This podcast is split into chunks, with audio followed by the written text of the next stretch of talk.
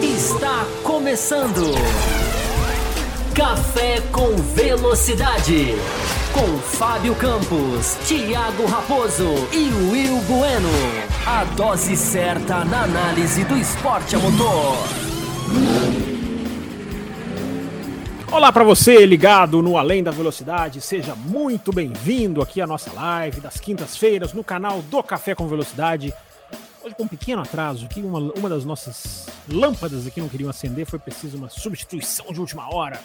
Mas já estamos aqui totalmente operantes para falar com você, bater aquele papo que a gente sempre faz. Tenha corrida ou não, né? A gente a gente se reúne aqui às quintas-feiras para falar de automobilismo, como a gente também faz às segundas-feiras no canal do Café. E, e eu tava pensando, né? É até bom não ter corrida, né? Porque não que seja bom não assistir Fórmula 1, mas a gente pode também diversificar os assuntos, as pessoas costumam aparecer aqui e fazer perguntas que vão além da corrida, né? Vão além do, do, do assunto dominante do momento, fazendo jus ao nome do programa, e essa é uma das nossas ideias, e por que não, né? Até ampliar isso nessa parada, que nós podemos discutir tudo, até a própria parada da Fórmula 1 aqui no canal do Café com Velocidade. Você já vai deixando o seu like. Eu sempre só eu sempre lembro de pedir o like só no final do programa, né? Hoje eu já estou começando pedindo o seu like, você que está aí assistindo, você que gosta aí das nossas do nosso trabalho, das nossas lives. Muita gente já deixou o like, né? A gente já começou com muitos likes dados. Uh, e a gente já está aqui prontinho, né, para a gente discutir com vocês. Tem pergunta na hashtag Além da Velocidade, que eu esqueci de abrir aqui, mas enfim, um minutinho aqui a gente já resolve esse problema. A gente mandou pergunta, Teve chamada lá hoje à tarde, enfim, tem muita pergunta legal. Inclusive, eu já bati o olho aqui. Ó, chegou mais ainda aqui, ó, nos últimos minutos aqui, estão atualizando aqui agora.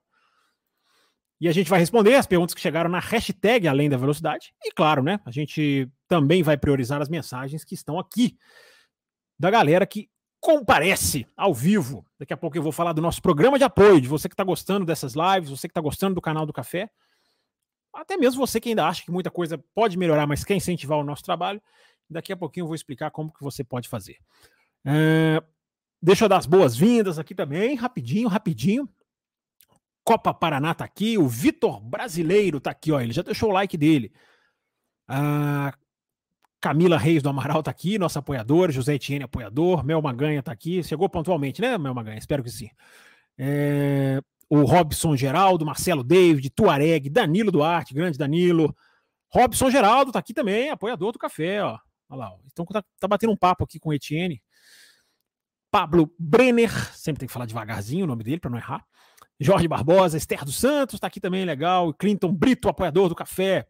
Daiane Maria. Daiane, eu falo o seu nome, eles falam que eu falo seu nome errado, mas você, por favor, escreva uma mensagem no chat em minha defesa para acabar com essa oposição absolutamente desvairada que surge aí tentando me derrubar.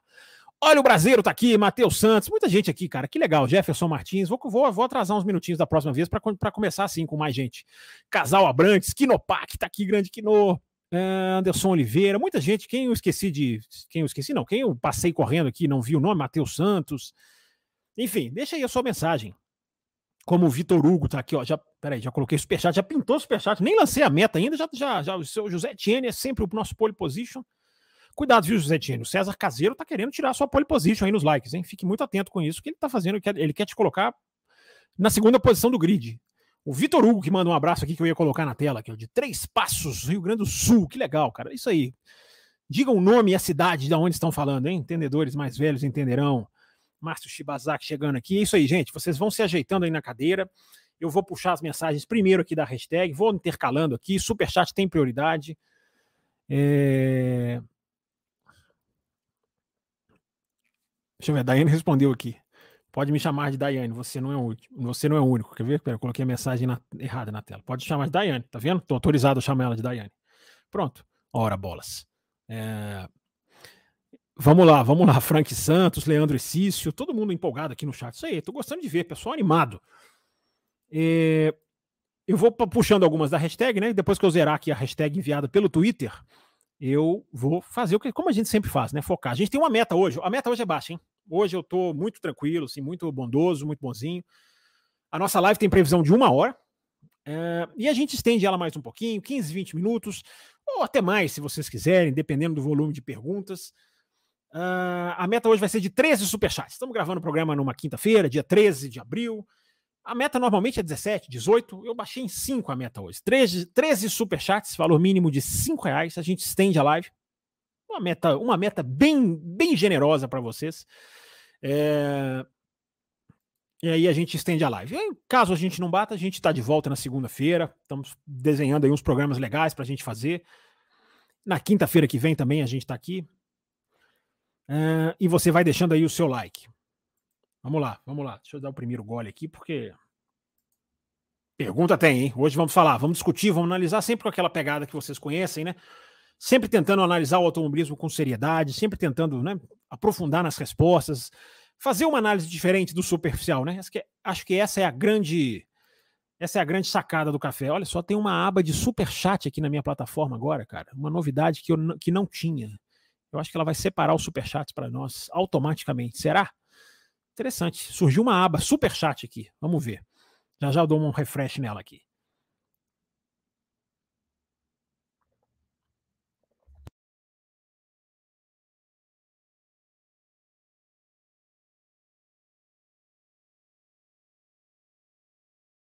Vamos lá, começando, começando. Primeira pergunta que chegou no Além da Velocidade hashtag do Twitter, foi do. Peraí, peraí.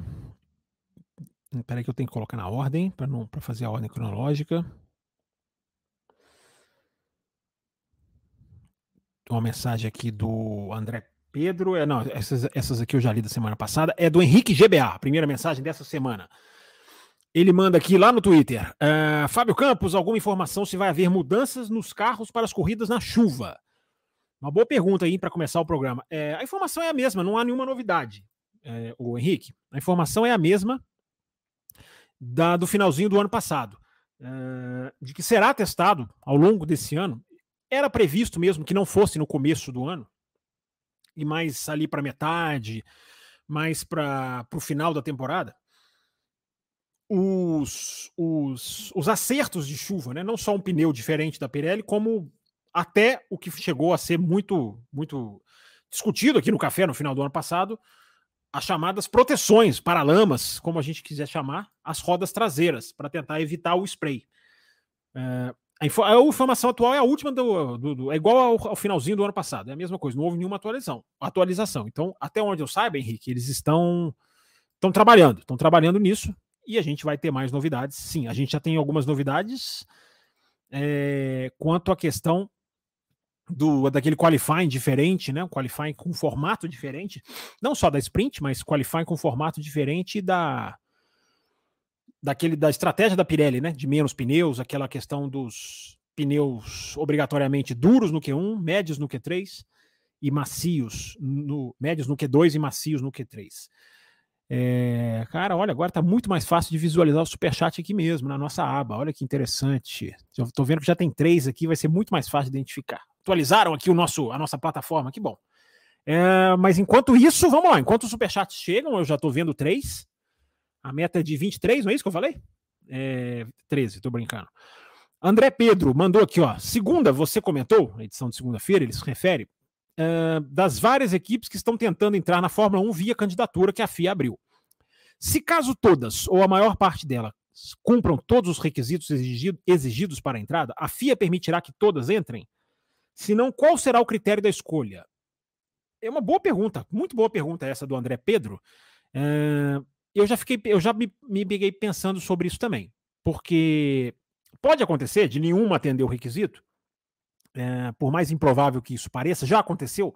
As duas últimas vezes que a FIA abriu, abriu inscrições, uma entrou só a Haas, e na outra, um, foi uma em 2013 e outra em 2015. É, ou um, alguns meses antes da temporada, enfim. Uh, e numa delas não houve nenhuma, nenhuma candidata aprovada. É, nesse caso, portanto, André, pode acontecer de nenhuma ser aprovada, mas a sua pergunta vai justamente na direção oposta, né? Que é, que é o que a gente espera, o que a gente acredita, é o que a gente é, cruza os dedos aí para saber. Se todas atingirem, se a gente tiver ali, por exemplo, quatro fortes, é, eu acho que não entram quatro. Eu acho que eles não vão colocar quatro. Quatro, quatro aí seria um, faria um barulho enorme lá dentro. Os caras não estão querendo uma, né? Uma pergunta ótima do Tuareg aqui. Vou, deixar, vou até deixar na tela. Daqui a pouco eu vou falar sobre isso. É... Mas só para responder o André, é, eu acho que eles fariam algum tipo de filtro e faz, fariam um tipo, a FIA faria um tipo de desempate. E aí ela ponderaria os interesses que ela quer. Uh, o mercado americano em favor da Andretti, uh, o mercado asiático em favor da, da, da equipe do, do Craig Pollock, né, que até teria sede no Oriente Médio, né? É Ásia geograficamente, mas uma equipe né, que favoreça muito a Arábia Saudita, que vai bancar essa equipe, e a Fórmula 1 tem essa, né, essa relação muito próxima com a Arábia Saudita. Uh, quer favorecer algum outro tipo de mercado, quer favorecer algum outro tipo de, de da, da, da, questão da igualdade de gênero, né, da, das oportunidades iguais, da é, que as equipes estão apresentando muito isso também. O desempate eu acho que seria nessa linha, seria muito dos interesses da FIA. É muito difícil a gente conseguir definir uma coisa que é, é um processo de seleção. Basicamente é isso que está acontecendo. É um processo de seleção que está ativo, está acontecendo. É a melhor notícia da, dos, da, da, intertemporada da Fórmula 1. É, essa seria uma das, um dos destaques aqui, se a gente tivesse online cobrindo, né? Porque quando saiu essa notícia foi em janeiro. Né? Então o Café estava com alguns programas gravados, enfim, tava, a gente estava naquele período, digamos assim, de, de, de, intertemporada também do podcast. Mas a definição é essa. A melhor notícia que, existe, que tem, que aconteceu esse ano é, é, o processo de seleção, é o processo de seleção da FIA abrindo para novas equipes, que é uma coisa que não tinha exatamente obrigação de acontecer na regra, mas tinha obrigação de acontecer pela, pela demanda, né? E pela condição financeira da Fórmula 1 hoje, que exige praticamente que alguma coisa seja feita nisso. Então a FIA fez o que tinha que ser feito e aí eles vão aprovar. É, eu, eu, acho que uma equipe já, já enfrenta grande resistência, André. Duas equipes eu acho possível. Acima disso, aí eu acho que já vai começar a entrar em muitos interesses e a questão do, do, da diluição do pote de lucros, né? Que é o que tá, que é a grande desculpa, né? Que as equipes que não querem deixar entrar é, batem e isso aí deixaria intransponível. Por isso que a gente diz é, é muito nociva essa politicagem, porque por mais que ela não que ela não impeça a entrada de novas equipes, ela limita. Ela acaba tendo um efeito. É, então, André, é muito difícil dizer qual será o critério, porque é um processo de seleção. Se, se quesitos são atingidos, todos eles, e tem vários quesitos escritos no papel, aí passa a ser um critério subjetivo da FIA e certamente vão entrar os interesses. E aí, para quem vai ser bom, como eu falei, mercado americano, mercado asiático, equipe com sede na Ásia, dinheiro do Catar, dinheiro da Arábia Saudita, tudo isso aí vai pesar. É, só uma paradinha aqui para aquele gole, por favor.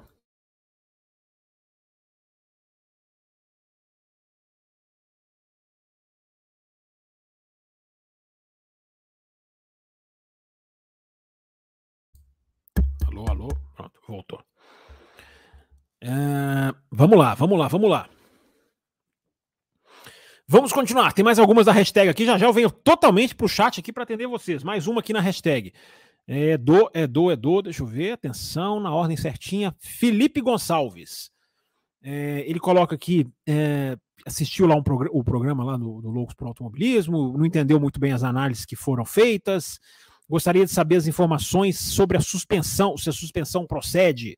Suspensão da Mercedes, diz ele aqui. Citou, é, ele cita aqui o James Allison e pergunta se teremos finalmente uma Mercedes mais forte. É, eu só posso me basear, você está você tá citando aqui que você não, não, não, compreendeu a análise, Felipe. Eu só posso falar pelo, pelo, que, pelo que eu apuro, né? Eu só posso falar por mim. É, eu não tenho informação da suspensão da Mercedes, eu tenho informação da suspensão da Red Bull. É, que daqui a pouquinho eu posso até falar para vocês. É um ótimo tópico, é uma ótima, é um ótimo assunto. É, suspensão da Mercedes, cara, é, a gente vai ver na pista. E o que, que é o que, que é mudança na suspensão da Mercedes? O quanto vai mudar? O quanto que é possível mudar? Mudar até dá para mudar, mas o quanto? O que? Aonde a equipe vai atacar?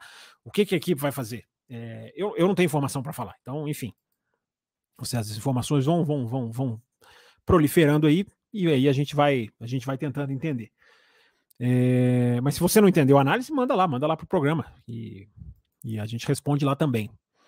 Uh, o Matheus Cavalo diz aqui: Huckenberg tem sido um ótimo, tem tido um ótimo desempenho na Haas. Você acha que se uma vaga surgir em uma equipe mais competitiva, ele entra na disputa por ela? Uh, Matheus, não. Pura e simplesmente não. Eu acho que o Huckenberg não é, não é um piloto que vai se colocar no mercado, não. Ele é um piloto que tá andando muito bem, como você falou, né? É... E acho que quem apostou contra ele, né? Eu acho que é, é, é interessante, né? Saber se essas pessoas têm a, a, a clareza ou a clarividência de rever as suas análises. É, mas, enfim, quem também quiser continuar sem enxergar os fatos, continue.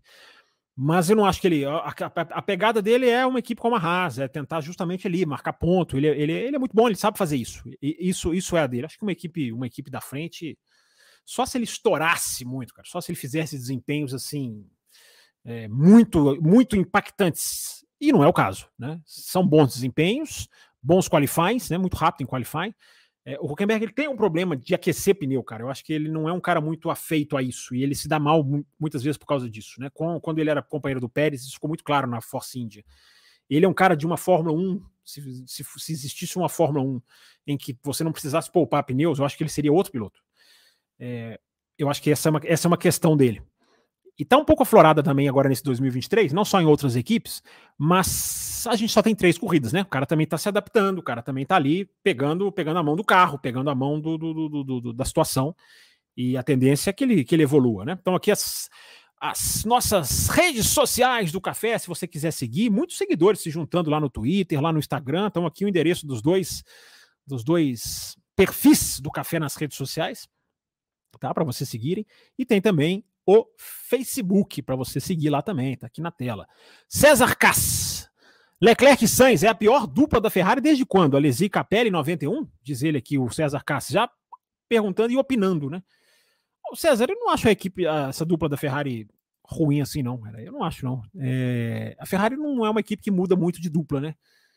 É, não acho que seja uma, uma dupla de pilotos ruins, não, cara. Acho que é uma dupla de pilotos que a gente pode muito considerar que está devendo. Eu acho que eu acho que é isso sim. Essa análise sim. Essa análise dá para a gente fazer. É...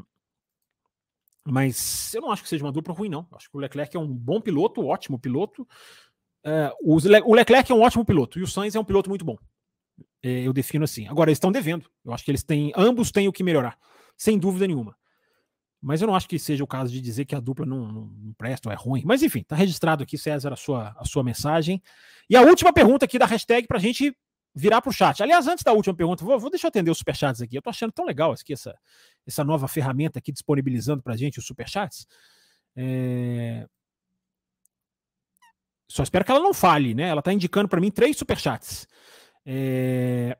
Vamos lá, vou, vou, passar eles na frente aqui. Superchat é bom, né? Sempre, a gente sempre dá uma, uma, uma priorizada nos superchats, né? Superchats tem prioridade aqui no nosso no nosso programa. E o primeiro deles, eu até coloquei na tela aqui aquela hora, é do José Etienne. Vamos lá, deixa eu puxar ele aqui, ó. Primeiro superchat do José Etienne. Ele fala aqui, ó. É... O RB19, tá aqui na tela, o RB19, né, o carro da Red Bull, estaria mais arisco a moda Max? Seria isso a explicação do Tcheco ter errado na Austrália e o Max não? Não, José Etienne, o carro não é mais arisco. É, pelo contrário, o carro é até mais, ele é até mais previsível do que o do ano passado, do que principalmente os dos anos de 2021, 2020, 2019, porque aquele ali era outro projeto, né? Era outra outra questão no, no, no, no Downforce, enfim. É, então, o, o José Etienne, a questão não é essa não. É, eu tenho tenho pesquisado muito sobre isso e e a questão da Red Bull né, o, o, o, o, nosso ouvinte perguntou aqui né, na hashtag da questão da suspensão da Red Bull. Da, ele perguntou da suspensão da Mercedes e eu disse que eu só poderia falar da suspensão da Red Bull. É que essa está sendo muito mais analisada, muito mais é, investigada. E a questão da suspensão da Red Bull é, a princípio, é o grande segredo, José Etienne. E eu vou chegar nessa sua. Eu vou dar. Eu vou, eu vou explicar e vou chegar nessa questão do erro do Checo Pérez na Austrália, dos erros, né? Porque a equipe não informou nenhum problema no carro. E aí a gente começa a tentar analisar em cima disso. É... A, a, suspensão da Red Bull evoluiu esse ano. Deixa eu, eu vou até pegar aqui o Rubinho Barrichello, que é o nosso grande assistente aqui. O Rubinho trabalha no café, vocês não sabem disso? Uh, Então, o Rubinho, que está aqui na tela para você, Rubinho vai me ajudar aqui a explicar para vocês. É, houve uma mudança na suspensão traseira da Red Bull para esse ano, muito também por causa das atualizações do regulamento, né? Lembra que o regulamento sofreu atualizações aqui na a parte bem extrema do assoalho, aqui na altura do assoalho, em relação, em relação aos túneis né, que existe aqui embaixo. É... Houve essas, essas mudanças que para nós são detalhes invisíveis, mas que para os carros mudaram bastante. Quando a Red Bull pôde, no que a Red Bull pôde refazer a suspensão traseira e ligar. As suspensões hoje em dia, elas são muito. É muito difícil ver nesse carrinho aqui, até porque ele é muito antigo. Mas as suspensões, elas se ligam na caixa de câmbio. Como se essa caixa preta, caixinha preta aqui, ó, fosse a caixa de câmbio dos carros. Não é necessariamente nesse modelo do Rubinho, não, mas as suspensões muitas se ligam na caixa de câmbio, como está acontecendo aqui, ó, nessa, nesse carro, com, essa, com esse dispositivo aqui, no carro do Rubinho. A, Mercedes, a Red Bull pôde acoplar essa suspensão ainda mais alta, acima da caixa de câmbio. No que a Red Bull conseguiu fazer isso, a Red Bull conseguiu um efeito no carro muito interessante, uh, que é impedir que o carro faça esse movimento que eu estou fazendo aqui com o Rubinho. Ó. Nas freadas, já era um carro que no ano passado, uh, pela, até pelo desenho da suspensão pull rod, ele evitava na freada que o carro embicasse para frente. E esse ano ele também evita que o carro incline para trás na aceleração. Tudo isso aqui que eu estou falando, gente, são coisas assim, eu não vou dizer milimétricas, mas são coisas é, muito sensíveis do carro que muitas vezes os nossos olhos não captam. É, então o carro fazia esse movimento na freada, ele embica para frente e o, todo carro tende a fazer esse movimento, até um carro de rua tende a fazer esse movimento de, de uh, da traseira descer quando ele reacelera. A Mercedes, olha eu de, de novo falando Mercedes, a Red Bull conseguiu uma estabilidade de evitar esse tipo de balanço, o carro é muito fixo, é muito firme. Por que, que isso é o segredo da Red Bull? O que, que isso está fazendo a diferença em relação é, às outras equipes? Com o carro mais estável, com o carro mais reto, a Red Bull pode abaixar o carro. Ela pode correr com um carro mais baixo. E a gente sempre diz: milímetros fazem a diferença. Milímetros fazem muita diferença. Porque você pensa bem, a extensão toda de um carro quanto mais baixo ele fica, todo o caminho do ar muda, melhora. E pela suspensão da Red Bull ser muito boa, uh, ela não quica, o carro não quica, não, nunca quicou, a gente pode dizer assim, praticamente, e ela consegue correr com o carro mais baixo. Então isso melhora muito a, a, a, a estabilidade do carro. À medida que o carro deixa de fazer esse movimento, embica na freada e inclina para trás na, na, aceleração, o carro fica muito mais estável, ele consegue fazer as curvas muito melhor, porque ele mexe menos, porque ele é simplesmente pelo simples fato de que ele é um carro mais fixo. E isso dá à Red Bull uma, uma opção de ter um efeito solo, né? Vocês já ouviram falar tanto dessa expressão? Mais eficiente. Porque o carro é mais estável e o carro está mais baixo e o carro não quica. Então, o efeito solo, que é o nome do jogo, né, a partir de 2022, a Red Bull o pratica melhor. Mas o segredo não é aerodinâmico. O segredo é muito da suspensão. E aí, quais são os benefícios disso também? Como você tem um efeito solo, olha como as peças se encaixam, gente. Como você tem um efeito solo muito eficiente, você tem a parte de baixo do carro funcionando, o que, que você pode fazer no caso da Red Bull? Aliviar a parte de cima, ou seja, correr com menos arrasto, correr com uma com uma com detalhes aerodinâmicos para que você otimize a sua velocidade de reta, para que você tenha menos asa, para que você tenha menos, uh, enfim, interferência do ar. Por quê? Porque a parte de baixo está cumprindo exatamente o que ela propõe. E a parte de baixo é muito mais importante, por isso que o carro chama efeito solo. Carro de efeito solo. Então, quando a Red Bull consegue uh, liberar, digamos assim, ou retirar a carga aerodinâmica da sua parte de cima do carro, estou falando assim, bem, bem em português bem simples, da sua parte superior do carro, o que, que isso possibilita ela fazer? Isso possibilita ela ter um super DRS. Por quê? Porque o carro tem menos carga aerodinâmica. Então, esse carro com DRS se torna muito potente. É capaz, o que é o super DRS da Red Bull? Eu já expliquei, mas explico de novo. O que é o tal super DRS da Red Bull? O Gary Anderson fez uma análise perfeita. É, um, é um alinhamento da asa superior, a do DRS, com outras duas partes do carro. O, a, o difusor, que hoje em dia é completamente diferente desse aqui, ó, mas vamos colocar aqui como difusor, essa parte aqui como difusor, casa com a beam wing, que é a chamada mini asa que tem aqui hoje em dia nos carros. Não é uma asa que vai de uma ponta até a outra, como esse aqui do Rubinho, dos anos 2000. Tá na hora de eu conseguir uma miniatura nova, né? Você pode conseguir uma miniatura nova. Já já eu vou explicar como. Uh, casa esses três elementos.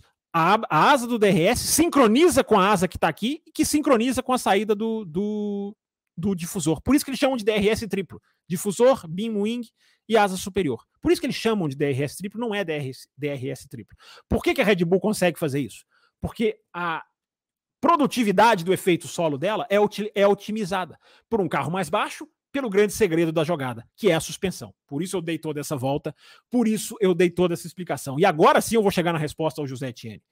Quando o carro deixa de fazer esse movimento, tanto inclinar para trás na aceleração, como inclinar, embicar para frente na freada, o carro passa a ter um pequeno, uma pequena desvantagem, que ele passa a aquecer menos pneus.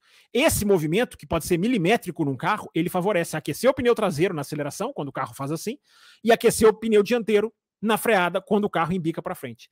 Com menos peso na dianteira, ou seja, um menos peso atuando na dianteira, já que o carro é mais estável por causa da suspensão, o aquecimento dos pneus ele é um pouco mais lento. Ele sofre um pouquinho mais. O carro sofre um pouquinho mais para aquecer os pneus. O que, que isso acarreta? Numa Red Bull muito mais rápida de, de, de, corrida do que de qualifying. Por isso que as diferenças de tempo, olha como tudo casa. As diferenças de tempo que a Red Bull impõe nas corridas é superior à que ela põe no qualifying. Qualifying, a diferença dela é um décimo no final de semana, dois décimos no outro final de semana, dois décimos na Austrália e por aí vai. Por quê? Porque ela não aquece tanto os pneus, porque ela não faz mais tanto esse movimento aqui. O que é ótimo para corrida, para aerodinâmica, que eu acabei de explicar tudo, mas tem esse efeito de não aquecer o pneu tão rápido. E aonde isso, seu José Etienne? Falei que ia dar a volta e ia chegar lá, né? Aonde isso interferiu na Austrália? Na Austrália estava frio. Nós já fizemos essa análise aqui 800 vezes. No, na live extra do meio do, do final de semana da Austrália, que a gente fez à noite aqui, na madrugada, esperando a corrida começar. Esse já foi um dos tópicos daquela live. Tava frio na Austrália. Então, aquecer os pneus na Austrália foi uma dificuldade. E o carro que não aquece o pneu na frente, o que, que aconteceu com o Sérgio Pérez? Fritava pneu toda hora. Fritava pneu toda hora. Não conseguia pegar esse efeito do aquecimento numa pista fria. Aí você vai falar assim, mas e o Max Verstappen? Lidou muito melhor com isso. Mas outra coisa que a gente citou aqui também. Se você analisar a largada como o Max Verstappen freia muito cedo na curva 3, justamente na curva em que ele é ultrapassado pelo Hamilton e um outro carro que eu nunca lembro quem é, chega a quase que alinhar com ele por fora, não faz a ultrapassagem porque está por fora. Então esse, esse é um esse é um desenho é, do que explica muita coisa. São as peças do quebra-cabeça que, que, que batem, que se encaixam. Então o carro não aquece tanto os pneus. Por isso, vamos vamos vamos analisar o carro não aquece os pneus tão rápidos. Olha as largadas da Red Bull, como foram. Como a Red Bull perde posição em largada nos três finais de semana desse ano. O Pérez perdeu posição na largada no Bahrein. Ok, o Leclerc tinha um pneu vermelho contra um pneu amarelo do Pérez. Na Arábia Saudita, o Pérez, também com uma volta só de aquecimento, não aquece o pneu tão rápido quanto os outros. Ele perde a posição para o Alonso. E na Austrália, o Verstappen também perdeu a posição na largada para o Russell, numa das largadas. Nas outras, já durante, já, já, já, digamos assim, no decorrer da corrida, ok, a corrida teve as paradas da bandeira vermelha, mas o pneu já, o pneu já gasto, ele tem um outro tipo de aquecimento, quando ele já aqueceu e ele resfria. Nas três corridas, eles perderam posições na largada. Olha que interessante. Olha como todas as peças do quebra-cabeça vão, vão se encaixando. Olha como a questão do Pérez tem muito, se encaixa muito nisso. O cara não conseguia fazer, não conseguia aquecer os pneus. É uma explicação. Uh, a última explicação para isso, o efeito do DRS na Austrália, de quatro zonas de DRS, todo mundo está falando, a Red Bull não tem o triplo DRS, chamado, apelidado de triplo DRS, não é um super DRS. Por que a Red Bull, então, no qualifying da Austrália, quando todo mundo abre a asa, por que, que a Red Bull não botou muito tempo nas suas rivais? Pelo aquecimento de pneus, porque estava frio.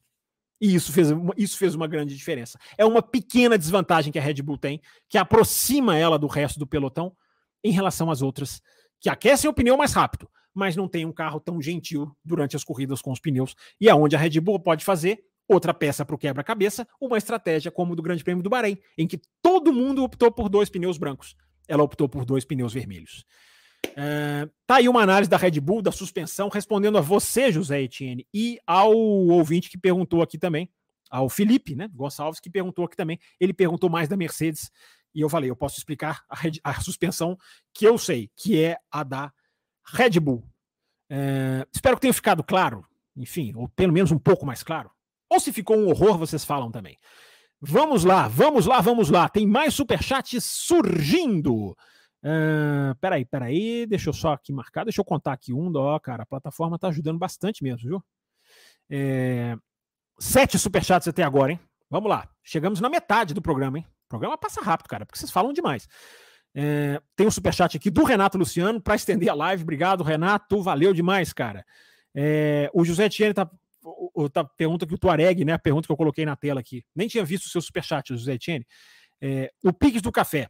Gente, é, a gente tem a, a gente está liberando o apoio via Pix também. Se você quiser apo apoiar o Pix do Café, é, a gente tá, a gente vai, é, a gente está atualizando o nosso sistema para a gente fazer esse apoio, entender esse apoio via Pix também. É, eu ainda estou aqui tentando fazer, ver se a gente consegue mudar para uma chave mais simples. No momento a gente tem uma chave que é um código enorme. Eu nem tenho aqui. É, o Raposo, eu vi uma mensagem do Raposo aqui no chat, eu não sei se ele está aqui. Se o Raposo, se você estiver aqui, por favor, assuma. É, mas a gente libera o apoio também via Pix, para você poder apoiar mensalmente dessa maneira. Repito, entre em contato com a gente. Repito, não, nem sei se falei isso ainda, mas entre em contato com a gente para a gente justamente passar essas coordenadas até a gente ter a chave certinha, o QR Code aqui certinho. Mas você já pode, já pode é, apoiar via Pix. Só que o, neste momento, o que eu peço a vocês é entre em contato com a gente.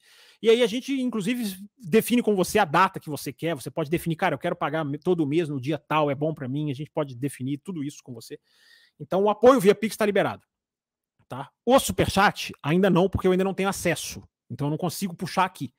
É, mas o, o, apoio via Pix, se você quiser apoiar o café mensalmente, entrar no grupo de apoiadores, e aí eu vou dizer as quatro faixas para você. A faixa café com leite, que é a mais barata, que você é, que você entra no grupo do WhatsApp.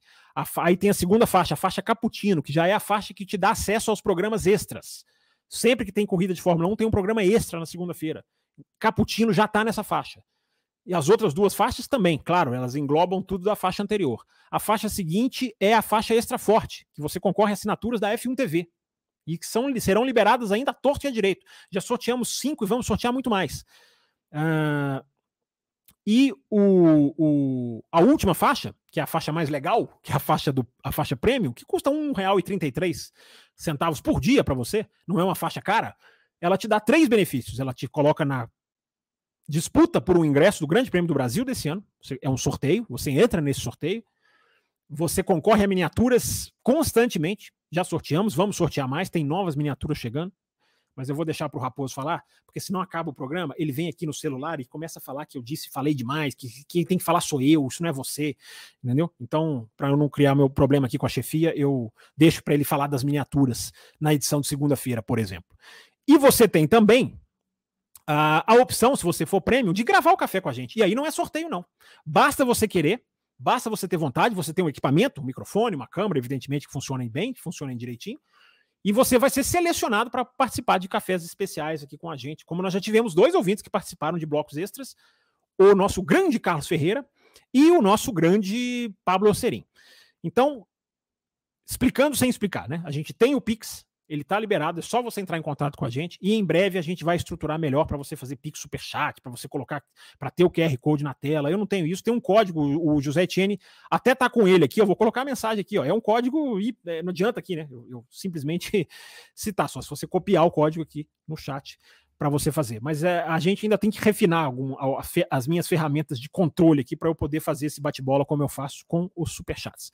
Mas se você quer apoiar o Café via Pix, você já pode. Basta entrar em contato com a gente e a gente vai negociar o valor que você puder, a data que você puder pagar. Cara, eu quero pagar todo dia 20, mas eu já quero entrar de apoiador. Posso fazer um, um, apoio hoje, dia 13, e começar a pagar só nos dias 20, 25, 27? Pode, cara. A gente negocia tudo. Somos grandes negociantes. Vamos lá, vamos continuar, porque perguntas nós temos. E a próxima é do nosso Nego BR, que tem a bolinha de apoiador aqui, ó. Tem a marquinha de apoiador aqui no nosso no, no, no certificado do nosso superchat. Para todos da live, ele dá o boa noite aqui, ó. Santa Cruz do Sul tá frio demais. Fábio, é possível a FIA retirar os títulos de Max e Hamilton em 2021 e 2008? Não, nego BR, não, é, não, há, não há a menor possibilidade disso acontecer, não há a menor possibilidade de se alterar o título de 2021, nem de 2008, até porque, nego BR, não existe, na minha opinião, não existe motivo para isso. Se existisse motivo para isso, a resposta também seria não, porque a realidade é que não mudariam. Uh, mas não existe nem motivo para isso. Né? O, o, o, nosso Pedro, nosso Pedro Henrique, ele até me perguntou aqui na, na no Twitter se eu tinha visto, se eu vi as declarações do Nelsinho, né? Essa semana o Nelsinho deu um depoimento, né? E vou até aproveitar a sua pergunta para puxar esse assunto. É, o Nelsinho deu um depoimento, acho que foi a primeira vez que ele falou, né?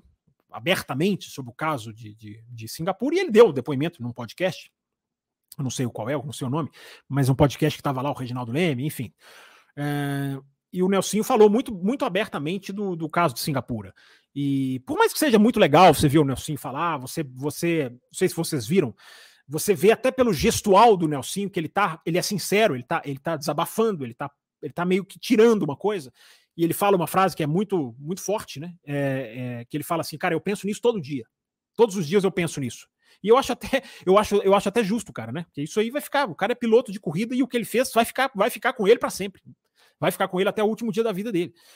É, e ele dá um depoimento muito, digamos assim, muito, muito, muito interessante. Não é para ficar metralhando o cara, não é para ficar perdoando o cara, mas ele dá um depoimento em que ele conta, né, do, quanto o Flávio Briatore destruía ele mentalmente, acabava com ele, o, o, botava na parede. E ele fala várias vezes, né, que ele estava sozinho, né, cara, ele não foi com ninguém. ele tinha ali na, na, na, na ele tinha ali na, na na Renault uma situação muito desconfortável e ele não tinha um apoio, ele não tinha alguém para dividir, para segurar aquilo, ele se sentiu muito sozinho na Europa. E é tudo, é tudo muito interessante você ver ele falar. Mas mesmo ouvindo ele falar tudo, cara, a reação que eu tive é o seguinte, cara, não se justifica. Não justifica, cara. É uma pena, mas não justifica é, o que o Nelsinho fez. É, então, é muito interessante você ver o depoimento, é interessante você ouvir o lado do Nelsinho. É, o Nelsinho até chega a dizer, né, cara, se fosse hoje, as pessoas me perguntam se hoje eu faria ou não.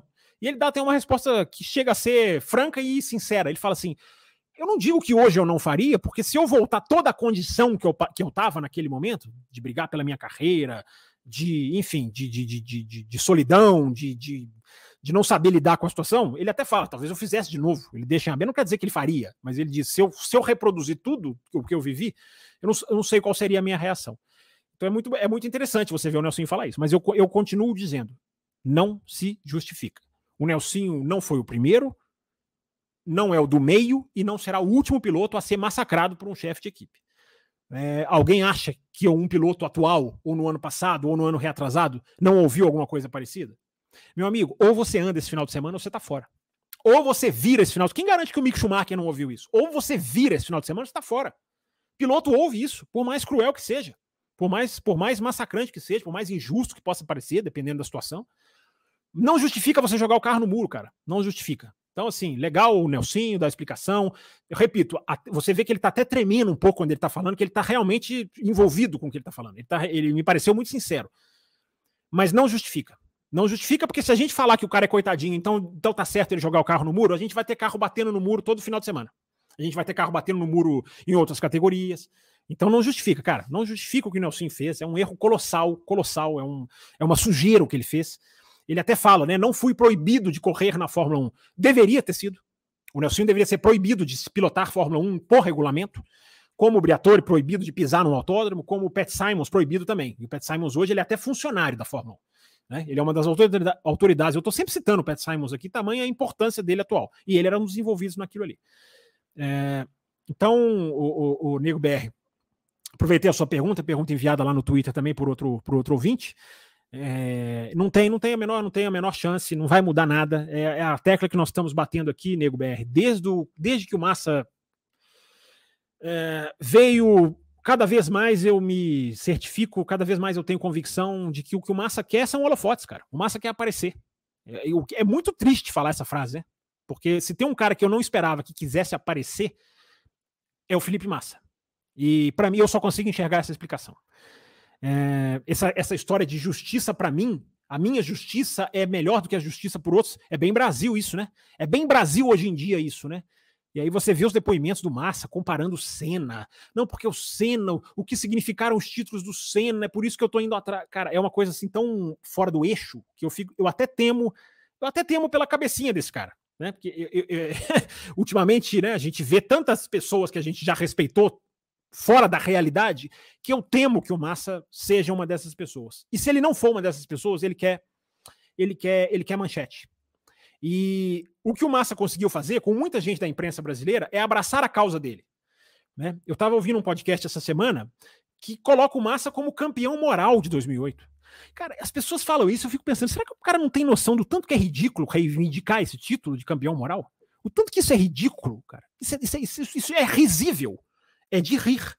E o Massa não merece passar por esse papel. Outros pilotos merecem. O Massa não. É, então é muito esquisito ver o Massa nessa situação. E eu tava ouvindo esse podcast, cara, eu ouvi assim, uns 30, 40 minutos, eu tive que parar.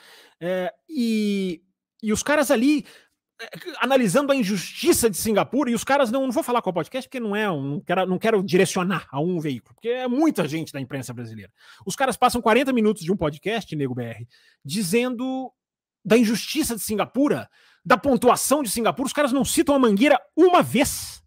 Pelo menos até onde eu ouvi o programa. Então, eu posso estar sendo injusto. Mas os 40 primeiros minutos do programa, 30, 35, os caras não citam a Mangueira uma vez.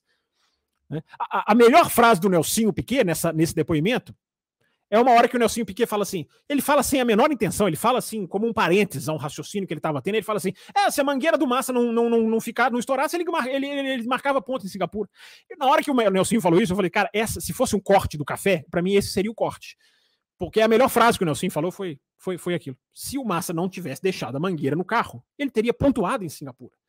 E a capacidade das pessoas de relevarem este, este fato, eu não tenho. Eu não abraço essa causa. Podem me xingar no Twitter, pode, não tem problema. Aliás, a, a desintoxicação no Twitter fez um efeito maravilhoso. É, ótimo é, tirar esses pachecos que eu chamo de pachecos tresloucados. Porque a pessoa pode defender o Felipe Massa, pode concordar com o Felipe Massa e saber argumentar.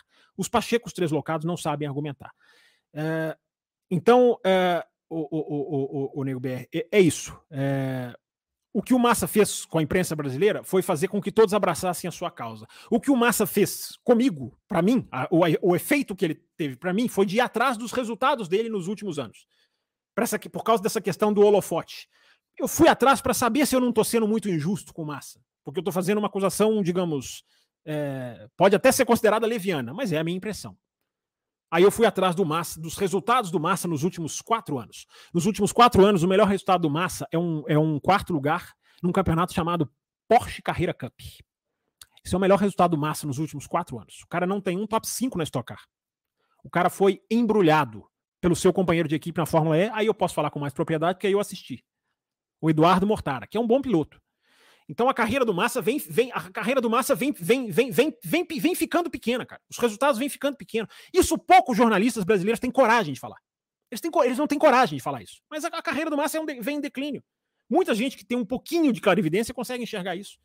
Acontece com as carreiras dos pilotos. Não é nenhum demérito ao Massa. Mas eu fui atrás.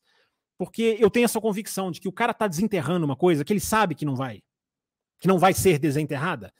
Uh, na minha opinião, é pode ser sentir falta dos holofotes. O cara tá sentindo falta dos holofotes. Aí ele vai pegar um gancho e chamar de injustiça o Grande Prêmio de Singapura, é, onde até uma outra coisa eu vi, me, me, chama, me, me foi chamada a atenção entre as várias matérias que eu li sobre o assunto. É curioso, né? Na corrida de Singapura, é, o Massa cai para 18 depois que a mangueira que a mangueira fica presa no carro. O Raikkonen, eu não me lembro o motivo, é, cai para 16. Então você tem uma Ferrari em 18 e uma Ferrari em 16. O Raikkonen recupera posição até chegar à quinta colocação. Depois ele bate, ele tem um acidente. Se não me engano, é aquele acidente daquela, daqueles S que depois foram desfeitos, né, uns mini S que depois foram desfeitos em Singapura, aquele Kiko, o carro. Se não me engano, foi ali que ele bateu. Mas o, o, o Raikkonen consegue de 16 para quinto durante a corrida, antes de bater. O Massa, de 16 subiu até 13 terceiro. É, fatos. Gostem ou não. Tem gente que não gosta. Quem gosta de fato é o Raposo, que entrou aqui e colocou esse QR Code pra gente. Olha aqui, o QR Code pro seu Pix. para você fazer o Pix, então, durante a live. Porque se ele fez isso, eu vou entender que ele está monitorando. Então, se chegar Pix nesse QR Code aqui, eu vou colocar na tela inteira, cara, para vocês, ó, para ficar bem bonito mesmo aqui, ó, bem, bem, bem aí, olha que bem branco, né? Para quem tá vendo a televisão, tem até que tapar o olho, né? Enquanto isso, eu tomo um golinho aqui, peraí.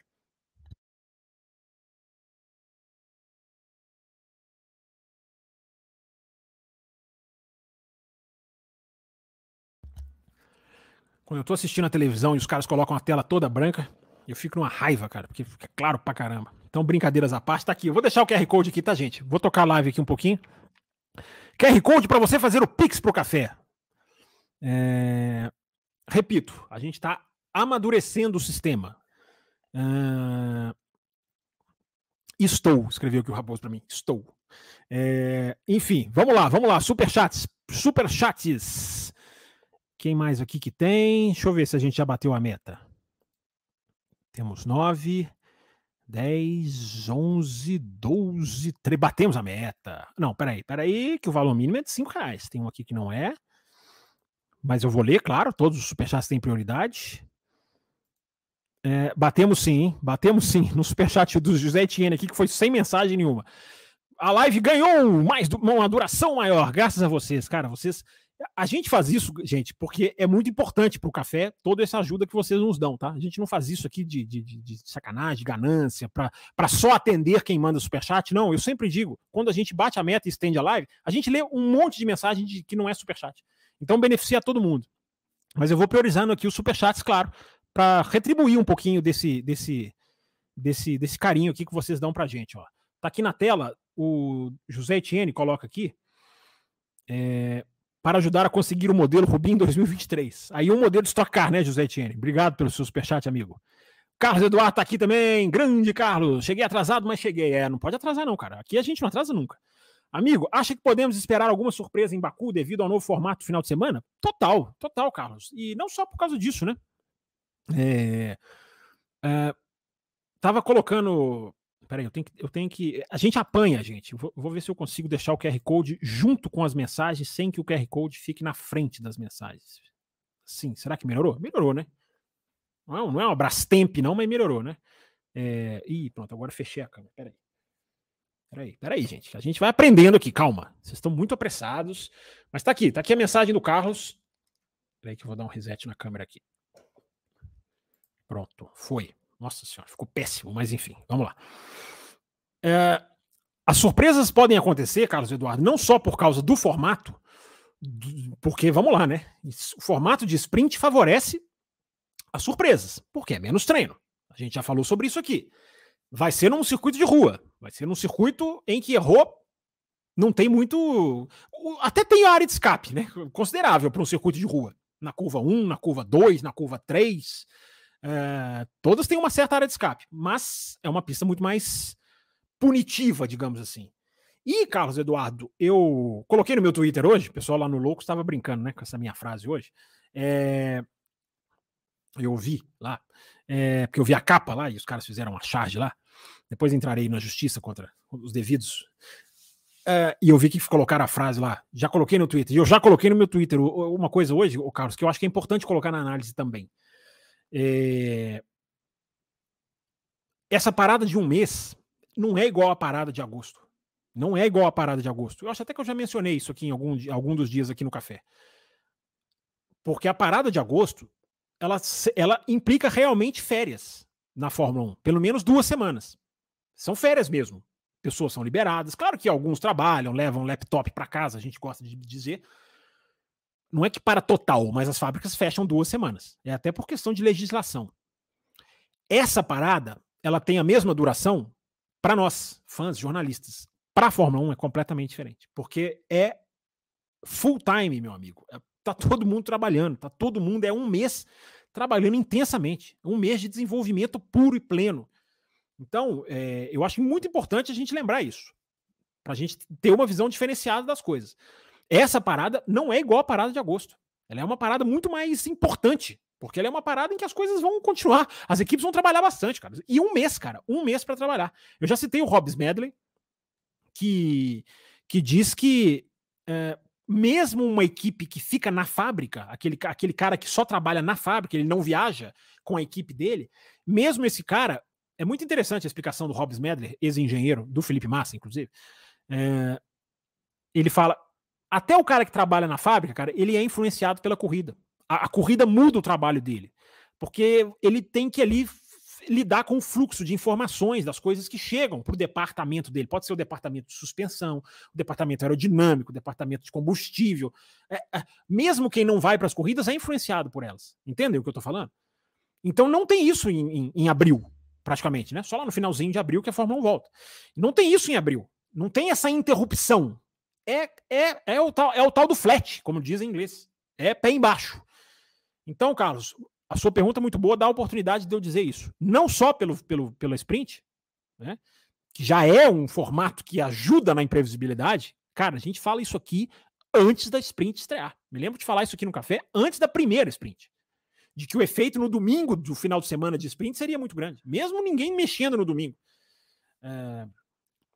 Então, então, é... e você vai colocar isso numa pista de rua, como você lembra, como você cita aqui, né, Carlos? Então é é isso aí, cara. É isso aí.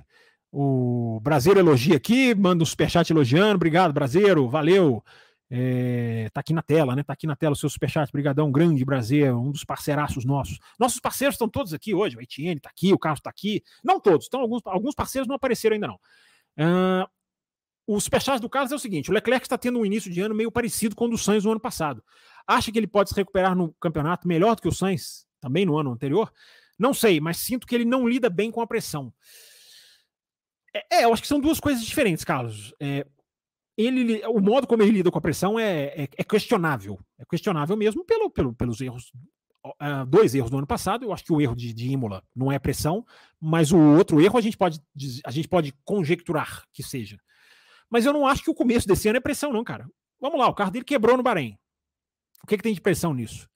Uh, o cara perde 10 posições na Arábia Saudita. Vai lá e recupera, chega até o Sainz. Não foi, não foi uma corrida brilhante? Concordo que não foi. Mas aonde você vai colocar pressão no fator Arábia Saudita? E na, na Austrália não toque na largada, cara. É um erro técnico, é um erro de julgamento, é um erro de. É um erro aceitável. Ou, se você quiser dizer que não é aceitável, é, é um erro na largada. É um erro que é, digamos assim, está mais sujeito a acontecer. É, então, o, o, o, Carlos, é, eu acho que as, eu só separo a sua pergunta. É, o começo de ano é ruim, ele pode se recuperar. Eu acho até que ele tem que se recuperar, como eu respondi a um ouvinte aqui agora há pouco. Não sei se você ouviu. É, eu acho que os pilotos da Ferrari estão devendo. Eu falei isso na resposta ao ouvinte. É, não acho que ele seja um problema. Vi gente, vi gente escrevendo, é, jornalistas dizendo que o problema da Ferrari são os pilotos. Isso eu discordo. Enfim, é um ponto de vista, cada um tem o seu. Mas isso eu discordo completamente. Não acho que, não acho que os problemas são os dois pilotos. Se você colocar o Verstappen e o Hamilton na Ferrari hoje, vai melhorar? Vai melhorar demais. Os resultados vão ser. Vão ter grandes resultados? Vão. Mas eles vão curar a estratégia, eles vão fazer o carro lidar melhor com os pneus, né? eles vão fazer com que o projeto dê um salto lá na frente, de, de, de tecnicamente falando. Né? Essa questão do aquecimento dos pneus, eles vão fazer o quê? É, podem tirar um pouquinho mais do carro? Sim, claro que podem, são, são geniais mas não acho que sejam os principais problemas, não. Não é você que está falando isso, claro. É um, são, são outras pessoas que estão defendendo essa corrente. Então eu só separo as coisas, Carlos. Eu, eu acho que a questão da pressão do Leclerc é uma questão realmente que pode ser discutida, embora nunca comprovada, ou dificilmente comprovada. E, e a questão da recuperação, sim, ele pode se recuperar, ele deve se recuperar. E ele é muito mais piloto que o Sainz, na minha visão. Então ele pode, pode terminar o ano mais rápido que o Sainz, sim. Uh, embora o Sainz seja um bom piloto. É, o Carlos Ferreira fala que eu vi o depoimento de. Ah, tá, do Nelson. Eu vi o depoimento dele, mas acho que escorar na falta do pai não é justo. E para mim, é, o que fez falta é, é, o que fez sair é falta de, o que ele fez é falta de caráter. É uma análise absolutamente justa da sua opinião, na sua, na, da, dessa sua opinião que você coloca, Carlos. É, eu também acho, como eu falei, não se justifica e não precisava ser o pai dele, né? ele falou que não tinha ninguém, mas cara, é um erro, cara. Se você tá sem ninguém, você tem que saber lidar. Entendeu? O Schumacher sem ninguém implodiria? Não acho. Tem que saber lidar, cara. Faz parte do jogo. É... É, você acha que o James Allison volta para a Mercedes? Pergunta aqui o José Etienne ou é só boato? Cara, ele não saiu da Mercedes, ele, ele, está envolvido em outros projetos. Isso é muito difícil da gente dizer, Etienne, porque o cara ele não se desligou completamente. Então a gente não sabe o nível de, de, de digamos, de palpite que o cara dá. Quantas vezes o cara vai na fábrica? Quantas vezes o cara recebe um e-mail? Responde isso aqui para nós, o Alisson. O Alisson, compareça à fábrica amanhã para uma reunião. Quantas vezes isso acontece? Então a gente não consegue quantificar o quanto ele desligou ou não. E também é difícil, na mesma medida, José Etienne, quantificar o quanto ele está se aproximando do projeto. É, se o cara começa a aparecer em todas as corridas, por exemplo, aí a gente já começa a poder desenhar. Agora está muito no começo. QR Code aqui ó, no cantinho da tela, disponibilizado pelo Raposo, para você fazer o Pix. Será que alguém fez Pix? Deixa eu ver aqui se o Raposo está dormindo, deu sinal de vida. Até agora, nenhum Pix. Uh, mas, enfim, uh, vamos continuar. Já batemos a meta, isso é importante. O José Tiene mandou outro superchat aqui, pode mandar quantos quiser. Novidades sobre a possível venda da AlphaTauri? Cara, eu não diria nem possível. Eu não, eu não, eu não colocaria a palavra possível, o, o José Tiene. É ou eu acho que a palavra possível ela está bem na divisa, né? É, pode acontecer? Pode, pode acontecer. Mas ela não é, ela não está na pauta, cara. Ela não é uma coisa iminente. Pelo menos não de informação que a gente tem. Se está sendo negociado, se está avançado, se pode acontecer a qualquer momento, ok, aí é outra história. Mas a informação, pelo menos que eu tenho, não é de que nada está encaminhado. Há uma possibilidade, uma situação de, da venda, enfim, é, de que foi aventada. E eu já falei, eu já respondi isso, não sei se foi aqui no café, onde é que foi, ou se foi lá no Auto Race. É, a chance da, da AlphaTauri mudar de ou de nome, ou mais ainda, mudar para a Inglaterra, sua sede, que é na Itália, é em Faenza, é, essa possibilidade é maior. Venda pode acontecer? Pode, como é que eu vou falar que não? Mas não, não há informação, pelo menos que eu tenha hoje. É... Gente, QR Code aqui na tela tela inteira, enquanto eu vou dar mais um golinho aqui.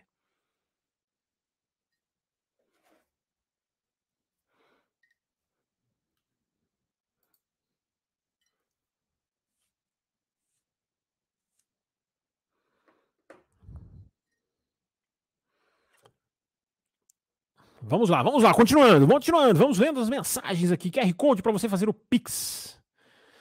É, Peraí, peraí que eu Ih, a câmera fechou, agora tá tudo confuso aqui. Peraí.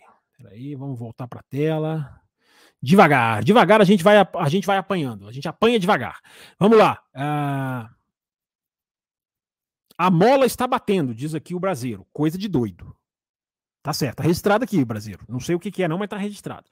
Outro superchat dele aqui, ó. O pai do Max Durão presente, ou o pai do Nelson, ou o pai do Nelson ausente. Qual menos pior? De alguma forma, uh, os pilotos passam por isso. Uh, pois é, Brasil. É, o, Max, o pai do Max Verstappen pode ter todas as críticas a ele, as posturas, as coisas que ele fala, mas o cara tá ali, é um para-raio. Ele é um para-raio. O cara tá ali absorvendo muita coisa que o, o, filho não precisa absorver. O cara tá ali se impondo, o cara tá ali se colocando. É, eu não acho que a questão que o Nelson fala de estar sozinho é uma desculpa, não. É, eu até entendo o cara sentir. Eu só acho que não justifica. Entendeu? E aí cabia ao cara passar a mão no telefone e falar assim: ô pai, ou você vem, ou arruma alguém para vir aqui, cara. Ou um, um primo, um, alguém, um piloto, amigo. É, é, não justifica, né? Dá para você entender o que o cara passou. Eu acho que ele foi muito sincero. Mas eu tenho certeza que um monte de gente ouviu o depoimento dele e falou assim: ah, então é, cara, dá, dá, dá para entender ele bater, bater o carro de propósito. Eu não entro nessa. Tenho certeza que muita gente aqui também não. João Vitor Silveira. Obrigado pelo seu superchat, João Vitor. A minha primeira participação, ele coloca aqui. Que legal. Vi um vídeo do Sérgio Silverli que a turbulência está voltando para a Fórmula 1. Qual é a sua opinião sobre isso? É, eu acho cedo para falar. Eu não tenho dados técnicos, João Vitor. É, é, eu acho que é uma tendência natural à medida em que os projetos vão avançando, à medida em que os andares vão sendo construídos, eu já fiz essa alusão, né? O carro, o carro é como se fosse um prédio, ele começa sem nada, aí você coloca no primeiro ano, você faz as pilastras e faz o primeiro andar. Aí no segundo ano você vai fazer o segundo andar. É, à medida em que o andar vai aumentando, é, o vento vai o vento vai sendo bloqueado num, como num prédio de verdade, mas falando sério, é, à medida que você vai aprendendo a lidar com o carro aerodinamicamente, você vai conseguindo gerar mais downforce, o carro vai ficando mais eficiente, a, a questão da turbulência ela passa a ser um efeito. Cabe à Fórmula 1 sempre correr atrás disso. E esse foi o erro de 2009, admitido pelo Pat Simons. Olha o Pat Simons aí, ó. É, Os caras fizeram um regulamento que o próprio Pat Simons diz. Na quinta corrida, o avanço das equipes já tinha anulado a ideia do fluxo de ar naquele carro de 2009. Então é assim, cara. Os engenheiros vão estar tá sempre sempre avançando o carro e a, e a turbulência vai estar tá sempre sempre querendo crescer. Vamos colocar assim. É, eu não consigo quantificá-la hoje, cara. É, o que eu tenho são depoimentos dos pilotos. É, agora, medir o downforce, eu não consigo. Agora, é, há, há, uma tendência de que isso possa estar acontecendo sim. Agora, cabe à FIA estar constantemente medindo e constantemente correndo atrás disso. Como ela fez o ano passado, quando ela proibiu a asa dianteira da Mercedes, que tinha as suas. Vem cá, Rubim, de novo. É, a ligação entre as duas asas da Mercedes, aqui, ó, vamos tem aqui, ó, o Rubim tem essas duas asas, tem as duas lâminas na asa dianteira. Tá vendo o buraquinho entre as duas lâminas? Eu, meu Deus, não consigo acertar o dedo. Aqui, ó. Entre as duas lâminas aqui, ó. A, a, a ligação entre essas duas lâminas na Mercedes, eram, hoje em dia são mais lâminas, eram, eram digamos assim, eram, eram fixadores que tinham uma função aerodinâmica de jogar o ar para fora do carro. Ou seja, aqui eu fazer o efeito auto-wash, direcionar o ar para cá. O que, que isso faz? Prejudica demais o carro de trás. A FIA foi lá e proibiu. A Aston Martin, aqui na tela de novo, a Aston Martin criou uma, uma, uma, uma, uma aqui, ó, justamente onde eu estou, em cima do, da palavra Shell, aqui na asa do Rubinho, a Aston Martin criou uma saliência aqui que também tinha um efeito de downforce que prejudicava o carro de trás. A FIA foi lá e proibiu. Então, é isso que precisa acontecer. A Fórmula 1, eu digo FIA, mas a Fórmula 1 também precisa estar constantemente de olho nisso. Porque é um jogo de gato e rato, João Vitor. É um jogo de gato e rato que não vai parar nunca. É... O que, que é, Raposo? Ah, tem Pix do Etienne. O Raposo está dizendo aqui, ó. Tem Pix do Etienne. É, como que eu vou ler, o Raposo? Ah, tá. Não, é verdade. Raposo, ele manda o Pix, mas não manda mensagem, né? Ô, acorda. Obrigado, Etienne, pelo seu Pix. É... Estamos ajustando ainda, tá, gente? O Pix está chegando ao café. Temos coisas a ajustar. Ó, a orelha do Raposo vai queimar. É, obrigado, João, pela sua mensagem. Obrigado, José Etienne, pelo Pix. Testou, funcionou. Grande Etienne, que colocou inclusive o código aqui aquela hora. O Bruno Black também manda o seu superchat aqui, ó. Descartando a corrida fraude de Singapura, matematicamente e na performance, Massa não seria o campeão? Vamos lá, Bruno Black. É, primeiro, se você. É, primeiro, vamos lá. Você não tem que descartar. Nós já, nós, nós já debatemos isso no Twitter, né, Bruno Black?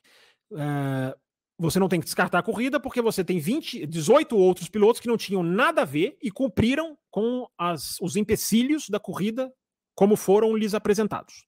Então você não tem que cancelar a corrida nenhuma. Já vou te deixar com raiva, já, já, já, já respondendo assim. É, então, é, eu não chamo de corrida fraude, porque tinham 18 pilotos que não fizeram nada de errado. 19, né? O Massa também não fez nada de errado, a não ser um erro técnico da sua equipe. É, 19 pilotos não fizeram nada de errado.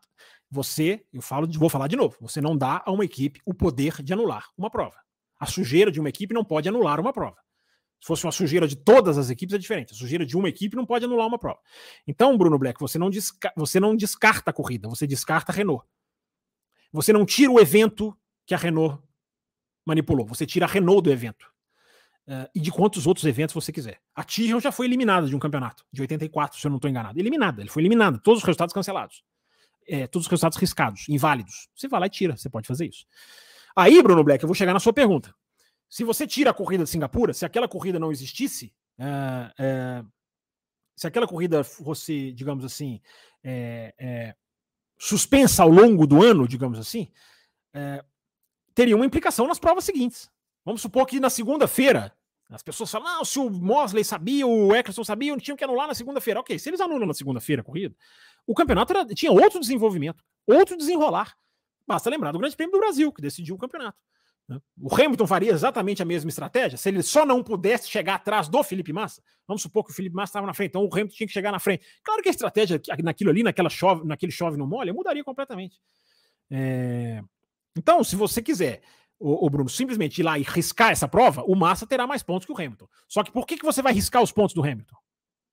Por quê? Em, em que o Hamilton merece os seus pontos riscados? Todos os carros foram para o box.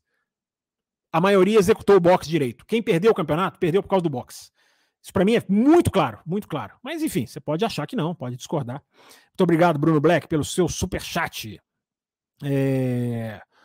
A Isabela Correia está aqui também, muito superchat hoje, ó, sobre o Nelsinho, acho que serve de lição. para preparar melhor os pilotos brasileiros, suportar a pressão na Fórmula 1, já que ele foi sem preparo nenhum. Ótima, ótima, ótima, ótima colocação. Isabela, uma vez, lá foi lá no Auto Race, a gente entrevistou o Pedro Piquet. É, e uma das perguntas que eu fiz para o Pedro Piquet foi essa. Eu falei, Pedro Piquet, você tem dois exemplos dentro da sua casa. Um, exatamente do que você tem que fazer para se dar bem na Fórmula 1, e um exatamente do que você não pode fazer. Você tem um exemplo na sua casa do que você não pode fazer nunca na Fórmula 1. É, eu até gostei da resposta dele. Ele até falou exatamente: eu sei muito bem o que, que aconteceu, eu sei o que, que eu não posso fazer, eu sei os caminhos que eu não posso seguir. A resposta dele foi até bastante consciente. Vai nessa linha aí do que você falou. É, o Isabela, é isso aí, é, é, servir de lição, é justamente servir de lição. É, e o Nelsinho mesmo podia ter reagido a isso, né, cara? Pô, gente, eu tô sozinho aqui, esse cara tá me. Esse, esse meu chefe de equipe aqui tá me destruindo. É, mas o Briatore destruía o Kovalainen também, cara. Destruía o Fisichella também. Destruía, quem sabe, o Weber, não sei, de quem ele também agenciava. O Alonso talvez não, né? Talvez fosse uma relação mais paternalista com o Alonso. Aí eu até acredito. Mas o Briatore sempre foi isso, cara. O Briatore não escolheu o Nelsinho para ser um, o, o, o, vilão da história do Nelsinho. O Briatore era assim. Contratavam ele, né? se contratavam ele sabendo que ele era assim. É, quando eu digo assim, gente, atenção, eu estou dizendo um chefe de equipe é, é, que massacra psicologicamente. Eu não estou dizendo ele é assim no sentido de bater o carro no muro e deixa. Não. Mandar bater o carro no muro, para mim, é, é, é, pecado sem nenhum tipo de perdão. Nenhum, nenhum, absolutamente nenhum. É, Carlos Eduardo Ferreira manda mais um aqui. Você acha que a FIA pode usar como desculpa a turbulência para tentar diminuir a vantagem da Red Bull, mudando algo no regulamento do ano que vem? Acho plenamente possível isso aí, Carlos. Ótima sacada. O Carlos está afiado hoje, hein? É, concordo mais uma vez com a sua mensagem, Carlos. Acho, plenamente. É, eu não sei se para o ano que vem. Tá, tá um pouco cedo ainda para a gente afirmar isso. Mas eu, ela pode muito bem casar essas duas coisas, sim. A questão da turbulência. Só que, Carlos, eu não sei se você já estava aqui. O grande segredo da Red Bull, tudo desenha, é mais a suspensão do que, do que fazer uma mudança aerodinâmica. É, não sei se você ouviu o começo do programa, tá lá um, um, um raio-x da Red Bull. É, mas a ideia do seu, do seu, do seu superchat é absolutamente válida. É, enfim, mais um superchat do José Etienne no Pix, diz aqui o Raposo. Isso aí, José Etienne. Obrigado, cara. Vou ler as suas mensagens aqui, mesmo as que não aparecerem como superchat, tá, Etienne? É, deixa eu só finalizar aqui os que aparecem para mim aqui. Nossa, uma hora e seis de live, cara. Vocês falam pra caramba mesmo. No caso, é, nesse caso da resposta que você me deu, diz aqui o brasileiro, ele mesmo não respondeu direito. Quando o Regi pergunta se não houve tempo de ligar para o pai.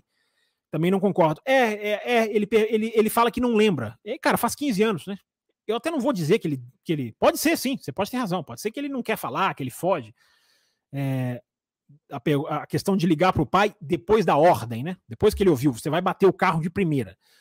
É, não sei, cara. E às vezes o cara não quer ligar pro pai mesmo, porque quer ser sozinho, porque o pai às vezes é chato com ele, né? O nosso Piquet, personalidades diferentes, é, digamos assim, excêntrico. Não sei, cara. Aí realmente é muito difícil de entrar. É, mais um superchat do Eduardo, do Carlos Eduardo. Se o Hamilton tivesse a obrigação de ganhar o GP do Brasil, a estratégia dele não teria sido diferente? É, exatamente. Ele poderia ganhar, ser campeão mesmo assim? Exatamente. Eu, eu até não tinha visto seu superchat, Carlos. É, é, a resposta que eu dei aqui pro, pro, pro, pro Nego BR. Foi pro Nego BR, enfim. É... Enfim, já não lembro para quem foi. Foi pro Bruno Black. É... É, o, o, a questão teria sido diferente, né? Se, se, se, se o campeonato tivesse sido Gente, o Massa, o Massa pontuaria em Singapura se não fosse a Mangueira. Quem quer ser negacionista a ponto de ser negacionista, seja, o fato é que se a Mangueira não fica presa no carro, ele, mesmo com a falcatrua, marcaria ponto. Ele entrou no boxe em primeiro. Ele era o líder da corrida. E o cara deixou a Mangueira presa no carro. Cacete. As pessoas querem esquecer isso. Não estou dizendo vocês aqui, não. É, é, é um monte de gente. Querem esquecer. Eles querem esquecer. Criando uma, uma, uma, uma relação de causa e efeito automática. Não, a Mangueira foi porque ele entrou no box. Mas e os outros que entraram no box? Agora eu vou ser o arabautista. Né? Os outros entraram no box, cara, e não, e não tiveram a sua mangueira afetada. Cumpriram a parada de boxe. É, enfim, eu já falei muito sobre isso, enfim. É, só deixando mais uma vez bem, bem claro, assim, bem registrado. E quem não concorda, tudo bem não concordar. É, mas está aqui a mensagem do Carlos. Valeu, Carlos. Valeu, Carlão. É, o brasileiro tá aqui também, nesse caso. Ah, não, já coloquei esse aqui, né, brasileiro? É, o do Brasil é esse aqui, ó. Ao meu ver, a Renault deveria ser desclassificada. Ainda assim, o Hamilton seria campeão, até com a diferença de mais pontos, eu acho. É, assino, eu vou assinar aqui o seu, seu, vou assinar aqui o seu, o seu, o seu superchat brasileiro. Se tivesse uma canetinha igual aquelas, igual o tenista, né? Quando ele ganha, escreve na tela. Se eu tivesse uma canetinha aqui, eu assinava na tela. Exatamente isso que você falou. A Renault jamais poderia ser vencedora daquele, daquela corrida. A Renault passou absolutamente incólume. Hoje a corrida está lá, Alonso vencedor, que é um, que é um, um, descalabro. O perfil da Fórmula 1 ano passado fez uma coisa feia, na minha opinião, nas redes sociais. É, por conta da recuperação, se não me engano, do Max na Bélgica, do Verstappen na Bélgica, que ganhou lá de trás. Aí o perfil do, das redes sociais da Fórmula 1 foi buscar quem ganhou, de, quem ganhou mais de trás recentemente. Quem era? O Alonso na corrida da, da, da falcatrua. É, isso não pode, cara. Isso não pode divulgar isso como uma coisa natural. Aquele dia eu lembro que eu meti o pau no Twitter, cara, que é absurdo, absurdo. Entendeu? É isso aí, tô com você, Brasil. Eles não poderiam ter ganhado aquela corrida. O Rosberg tinha que ser o vencedor daquela corrida. Entendeu? Pra que cancelar a corrida, cara, se outros não tem nada a ver com isso? Alguém colocou no Twitter um dia, eu vi, eu nem lembro quem foi. É, se o piloto joga o carro para cima do outro por querer, uh, e aí gera um safety car, você vai cancelar a corrida. Porque ele também fez uma ação, uma, uma, uma ação, digamos, mal intencionada. E que também vai ter um impacto. É, é, gente, não existe cancelar a corrida. Tá? Não existe. Não existe isso, nem na prática e nem na minha opinião. Agora, quem quiser brigar contra esse fato, que brigue. É, nem digo da corrida, mas da temporada, né? Digo aqui o brasileiro. E o último, último superchat que eu tenho aqui marcado é o do Carlos Eduardo. Você não acha que a FIA foi muito benevolente com a Renault e com o Alonso? Ultra benevolente, ultra benevolente. Até porque já perdoou o Briatore. O Briatore frequenta os autódromos. É, todo mundo sorri para ele, é entrevistado pelo Martin Brando como se fosse uma celebridade. Todo mundo aceitou o Briatore de volta. É, cara, eu, não, eu realmente não consigo entender, cara. Eu não consigo entender o nível de perdão Entendeu? Não é, não, é, não é que tem que fuzilar o cara, não. É, mas, meu amigo, você cometeu uma cafagestagem esportiva, aqui você não vem mais. Você quer criar um campeonato para você? Você quer continuar sendo empresário do Alonso? Tá bom, seja. É, mas aqui você não vem mais. Aqui você é persona não grata. Porque você manipulou um resultado a seu favor. É, mas não. O cara é tratado como o, o, o dos velhos tempos. É, Gente, vamos atender as mensagens aqui também de quem não mandou superchat, né? Porque é aquilo que eu falo. Uma hora e onze, temos mais uns 20 minutinhos. Vamos atender aqui ao pessoal que mandou a sua mensagem aqui desde o começo da live. É... Deixa eu tentar puxar o mais, mais cedo possível. Nossa, mensagens de 5 horas da tarde estão aparecendo aqui para mim. Pessoal pedindo like. Olha que legal, hoje elas não apagaram. É... não esqueça o carregador, disse o Etienne. Já esqueci, é... mas ele está aqui do lado. Daqui a pouquinho eu vou ali ligá-lo na tomada. Deixa eu ver quanto que eu tô de bateria aqui. 28%. Já já ela grita. É, mas vamos lá, vamos pegar as perguntas aqui. É, pessoal dando. Eu voltei lá no começo da live, cara. 9, 7. Eu tô tentando pegar aqui na, na ordem cronológica. É, É, a Copa Paraná coloca uma coisa que é diferente Copa Paraná, mas vou colocar aqui na tela, né? Uma curiosidade. Mas as ajudas que o Massa recebeu do Kim em 2008 e as ajudas que ele deu para o Alonso em 2010 também não são uma forma, de, uma forma de manipular o resultado? Copa Paraná é uma manipulação de resultado, sim, eu concordo com você. Agora, é uma manipulação de resultado que influencia a equipe, né? não influencia a, a prova dos outros. É, então tem essa, essa grande diferença aí. Mas eu gosto de chamar jogo de equipe de manipulação de resultados também. Só que é um outro nível, né? Mas é manipulação de resultado. É condenável, sim. É um resultado sendo influenciado por uma ordem fora do, do, do campo de jogo. É, é, embora, embora sejam coisas diferentes, você tem um ponto aí, o, o, o, o Copa, Copa Paraná. É, o Jorge Barbosa, cara, fala uma coisa aqui que é interessantíssima. Ele manda uma pergunta aqui, ótima aqui, ó. É, Fábio, o limite de gasto não estaria atrapalhando as equipes a alcançarem a Red Bull? Sim, sim, Jorge Barbosa. Ele está, ele, ele, nesse caso, sim. Só que o limite de gasto ele não pode prever que uma equipe vai disparar lá na frente. Ele é feito para equiparar o pelotão e é uma coisa que a gente fala sempre, né, Jorge? O efeito dele não é de curto prazo. Ele é para a, a, a, ficha do efeito do corte de gastos, ela é para ir caindo aos poucos. Ela é um projeto de médio longo prazo. Mas sim, como você coloca, se uma equipe dispara na frente, a Mercedes já estaria com outro carro, cara. Ela já estaria trocando o carro se ela tivesse gasto ilimitado. Aí você vai falar, ah, a regra é ruim? Não, a regra não é ruim. A regra ela, é um, é, ela está no começo de um projeto para chegar lá e, e, equilibrar o pelotão. Agora, a Red Bull fez um carro muito à frente dos demais. Isso aí quebra tudo. Né? Aí você não pode. Aí a culpa não é da regra. Né? Aí a culpa não é da regra. É, é a incompetência das outras. É mais a incompetência das outras, Jorge Barbosa, do que a regra. Mas obrigado, cara. Ótima pergunta. Sempre perguntas de ótimo nível, né? Muito legal fazer essa live aqui nas quintas-feiras. Vamos, vamos criar um Além da Velocidade 2? O que, que vocês acham, hein? Ah, tem que bater a meta, cara. Mas nem a meta de superchat, não. É uma meta que tá lá no Apoia-se. Um dia que a gente chegar perto daquela meta lá, a gente consegue até aumentar aqui, fazer mais lives. Mas esse assunto a gente explica mais lá na frente. O Raposo tá querendo fazer um café aí, vou contar mesmo, dane-se. Raposo tá querendo fazer um café aí, que a gente contar mais bastidores aqui, mais projetos, como o café é feito. Tem isso aí. A gente volta nesse assunto. É, já já vai fazer um barulhinho aqui, ó. só não vai fazer barulho porque eu coloquei no silencioso, não faria barulho. Márcio Shibazaki, quais equipes precisam evoluir a disputar com as equipes de ponta? Só existe uma equipe de ponta hoje, Márcio. Essa é a questão, né? Uma equipe de ponta hoje na Fórmula 1 só tem uma. A Ferrari não é equipe de ponta. Talvez você esteja dizendo no sentido mais, digamos, simbólico, né? mais, mais abrangente. É... É... Peraí, Raposo. Peraí, Raposo, calma. É... Mas tecnicamente, já que você está falando de precisam evoluir, Márcio Shibazaki, é... todas precisam, porque se a equipe de ponta é a Red Bull. A Ferrari precisa evoluir muito, a Mercedes precisa descobrir o caminho e seguir o caminho. Uh, e as outras nem se fala, né? A Alpine é uma eterna decepção. A Aston Martin deu um salto, mas ainda não é equipe de ponta.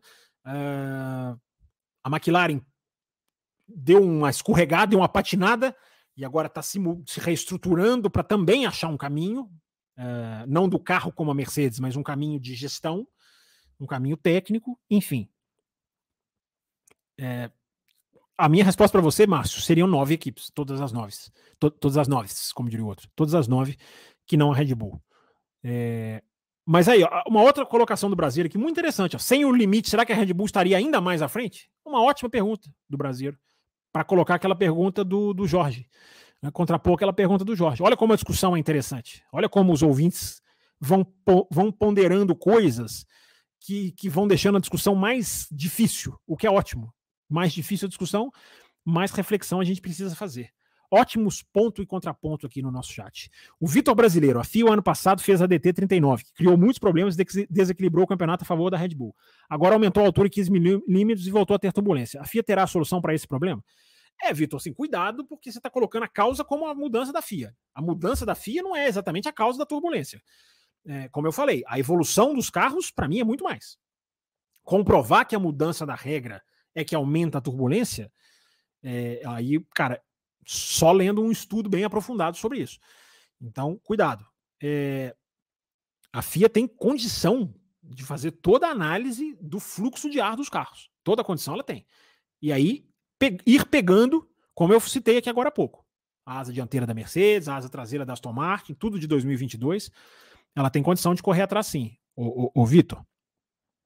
É, Vamos lá, vamos pegar mais perguntas aqui. O Drácula chegou, dando boa noite. É... O César Caseiro mandando mensagem aqui. É... Raposo mandou a chave Pix. Uma pergunta da Camila aqui, a nossa apoiadora, grande Camilinha. Em 21, a Mercedes fez a suspensão porta-malas. E essa da Red Bull, como você irá chamar? ótima, ótima, ótima questão. Tem que dar um nome, tem que dar um nome para esse efeito. É, é, eu, eu, é, eu, diria uma suspensão, é, como é que se diz? Ultra fixa, ô Camila, vamos chamar assim, ou uma suspensão inquebrável, ou in, inquebrável não é, não é a expressão. Eu vou bolar, eu vou bolar. Você está me fazendo pensar alto aqui no ar. Vou, vou, vou tentar bolar um nome. Ótima, ótima sacada, Camila. Muito legal. Obrigado pela sua mensagem. Deixa eu pegar mais perguntas de gente aqui que talvez eu não li ainda. É... Gente falando aqui. Gente, eu estou em 9h40. Estou quase uma hora atrás, mas vou tentar puxar aqui o máximo possível. O Felipe Hoffman deixa uma opinião dele aqui. Ó, administração de pneus deveria acabar na Fórmula 1, se possível algum dia. Está é... Tá registrada aqui a opinião do Felipe Hoffman. Então, pessoal falando do Pix aqui, nós vamos, estamos engatinhando, estamos começando, tá aqui na tela, se quiser fazer Pix, se quiser apoiar o Pix, eu já expliquei, entre em contato com a gente, a gente vai definir. Não é a questão do código, data, valor, você vai ser encaixado numa faixa, enfim, você vai ter essa liberdade. A gente vai receber apoios via Pix também. Já recebemos, já temos três, quatro apoiadores que, que já estão, estão apoiando via Pix. É... Vamos lá, vamos lá, vamos lá. Tentar pegar mais perguntas aqui. Uma hora e 19, gente. Já estamos caminhando para o final.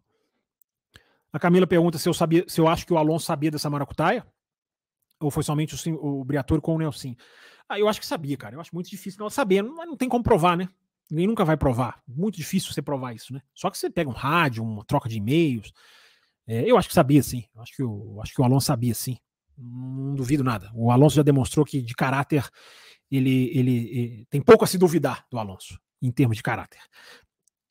Mas enfim, não posso provar que ele estava envolvido, não posso falar que ele estava envolvido. Acho eu que estava. Até pela proximidade dele com o Briatore. É... O Sérgio Oliveira falou alguma coisa que a McLaren fez uma piada. Exatamente isso. Bem lembrado, Sérgio.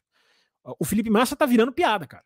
Ele pode virar piada. Tem isso também. Bem lembrado, Sérgio Oliveira. O cara vai ser. Ele pode cair no ridículo. Porque ele tá, ele tá tentando fazer uma coisa tão sem sentido que pode cair no ridículo. Entendeu? A postura do Felipe Massa, na minha opinião, era o seguinte, cara. Ah, o, Black, o Eccleston sabia? Cara, que mau caráter, cara. Esse cara podia ter me ajudado lá atrás. Pô, como é que esse cara faz uma dessa? Entendeu? É, mas não, cara, eu tive os meus erros, errei na Austrália, errei na Malásia, meu, meu carro quebrou faltando três voltas na Hungria, eu rodei cinco vezes em Silverstone. É, é muito engraçado, né? Que você tem uns jornalistas brasileiros que até Silverstone os caras buscam explicações. Até Silverstone. Os caras buscam explicações. Não, porque o carro estava acertado, como se o, o, Raikkonen não existisse, né? Não fizesse a corrida que fez. Mas é impressionante, assim, a boa vontade da imprensa brasileira de querer sempre achar explicações até onde não há. Mas, enfim, há jornalistas que já até admitiram que ficam muito irritados quando se fala de Singapura. Tadinhos. Tomara que tomem um chá, uma maracujina, né? Fiquem, tomara que fiquem calminhos. E quando o Massa ganhar 2008, me avisem, viu, gente? Tá aqui o compromisso com todos vocês. Assim que o Massa for campeão de 2008, venham me avisar, tá? Eu quero ficar sabendo. Estamos esperando aqui o título chegar. É... Vamos lá, vamos lá, vamos pegar mais mensagens aqui. É... Mas é isso aí que o Sérgio falou, cara. O cara tá se expondo a piada. vai ter gente que vai fazer piada mesmo, cara. É, é uma pena. Eu não vou fazer, porque não é o meu estilo, não é a pegada aqui do café. Mas o cara tá se expondo, cara. O cara tá se expondo. Entendeu? Mas eu continuo dizendo, se ele quer, se ele quer ser ironizado, ele tá, ele tá, ele tá, ele tá, ele tá deixando uma, porta abertíssima, abertíssima. É, agora ele vai ser, vai virar videozinho, como a McLaren fez lá, o videozinho, né? Com musiquinha, enfim, é, isso, é, isso é piada pura, tá se expondo a isso. É, vamos lá, vamos lá, vamos pegar aqui que já estamos chegando no final, cara. 1 hora e 21, deixa eu pegar aqui as últimas. É... Tem um superchat aqui do Brasileiro, deixa eu trazer rapidinho sem querer passar pano quente para o Nelson. Porém, os dois que estavam representando a sujeira na Fórmula 1 estão no paddock e um garoto e o piloto que foi, e foi é, é o piloto que foi banido, entre aspas, da Fórmula 1. Sendo assim, fica complicado. É, concordo com você, Brasil. Eu acho que o, eu acho que o, o, o, Nelson não tinha que ser é, suspenso, proibido sozinho. Outros também deveriam, mas ele também deveria. Ele aceitou, cara. Ele, ele falou, cara, eu vou carregar isso o resto da vida. É uma frase muito sincera da, da, da parte dele, que é verdade. Vai carregar. É... Ele, o Brasil manda um superchat que terá o além do além da velocidade, dado que batemos a meta. É justo, hein? É, pode ser. Se não hoje, talvez na semana que vem, hein, Brasil? Quem sabe? Um além do além só para apoiadores. Vamos lá, vamos lá, vamos lá. Deixa eu voltar aqui. É... o César Caseiro fala aqui, né? Sugiro que pesquisem a carreira do Minocin. Ele foi muito preparado, teve muito apoio desde o kart, é verdade. A equipe Piquet, né, César? Foi junto com ele, enfim. É... Tomara que o Campos ganhe uma miniatura nova no sorteio. Muito obrigado pela ironia, né, Pablo Breno? Que aí eu vou ter uma, eu vou ter umas asas mais atuais aqui para apontar, né? Raposo devia me dar uma miniatura, né? Porque eu preciso de asas aqui, as asinhas dianteiras, a beam wing, o carro do Rubinho não tem. Né? Não tem, é outra suspensão diferente. Pô, preciso de uma miniatura aqui, Raposo. Dá, um, dá o seu jeito aí. É, vamos lá, vamos lá. O pessoal elogiando aqui a questão da, da, da suspensão. O Nishan Capuz está aqui, ó. Deixa eu ver a mensagem dele. Grande Nishan apareceu aqui, legal. Do, do que o filho do Piquet está reclamando agora? Da solidão no tempo em que estava na Renault com o Briatore e Alonso? Isso é justificativa para o que ele fez? É exatamente isso, Nishan. Concordo plenamente com você. É, eu, eu acho que é até legal a gente ver o lado dele. É legal a gente ver. Mas daí a. Ah, tá certo, perdoou. Eu não. Quem quiser perdoar, que perdoe. Cada um com as suas, com as suas visões, com as suas posturas. É, eu achei interessante ele desabafar. Eu achei legal ele desabafar. Mas não podia ter feito o que fez. Tô com você, Nishan. É... Muito pouco Pacheco aqui no café, né, cara? O café não atrai Pachecos, né? Pode ter gente aqui que concorda com massa. Ok. Mas gente que sabe argumentar, né? É... Queria que o Twitter fosse assim, mas não é. Deixa eu ver aqui. Ué, já cheguei no final das mensagens? Não, temos um problema aqui. Já, li, já, já bati? Já bati tudo? Já. Do, a do Nishan foi há 12 minutinhos atrás. É... O Etienne segundo é, é, outro Etienne ou é o Etienne tem dois? Tem dois? Temos um outro Etienne? Ué, peraí, ué. Então, tá maravilhoso. Dois Etiennes, melhor não há. Deixando o like. E o viu com a minha. Ah, com a minha outra conta. Tá aqui. Então, ele já respondeu aqui na tela. Eu pus na tela e só fui ler depois. Tá bom. Tem, você tem duas contas. Achei que tinham dois Etiennes, pô, seria legal. É... Gente, estamos caminhando aqui, ó. Uma hora e vinte e cinco. Sou eu, é você mesmo, né, seu Etienne? Uma hora e vinte e cinco. Caminhando para o final da live aqui. É, agradecendo a todo mundo que mandou pergunta, todo mundo que participou, todo mundo que interagiu, o pessoal conversando é, aqui no chat que o Aislan colocou, né? Até a equipe própria, o Piquet fez para o filho. Eu fico na dúvida se isso não despreparou ele mais do que preparou, né? Cara tendo uma equipe todinha para ele, todo mundo fazendo tudo o que ele quer, equipe do pai, né? É igual um certo piloto da Fórmula 1, né? Equipe do pai. É, aí na hora que o cara é jogado numa situação em que ele tem que é, se impor, em que nem tudo vai ser tapetezinho vermelho para ele passar. Então, Aislan, eu fico pensando se isso aí não foi mais, é, digamos assim, maléfico para essa questão. Claro que tecnicamente é ok, você vai fazendo equipe, fez ele correr na Fórmula 2, a equipe foi bem na Fórmula 2, ele brigou pelo título com o Hamilton. Tudo bem, tecnicamente é uma ajuda, mas e aqui, né? E no aspecto que, que, muda o jogo na Fórmula 1, né? Que a gente viu com o Nelsinho, a gente viu com o Pisonia, o cara chega na Fórmula 1 e desmonta, desaba, implode. Foi o que aconteceu com esses dois, né? É... Enfim, gente. Uh, o Raposo tá aqui, Raposo. Você quer entrar na live? Você tá aqui online? Você quer mostrar aqui alguma coisa? O Raposo tá me chamando aqui no ar, aqui fora do ar. É... Raposo, tá aberto aqui. Se você quiser entrar, entra rápido, porque eu tô encerrando a live.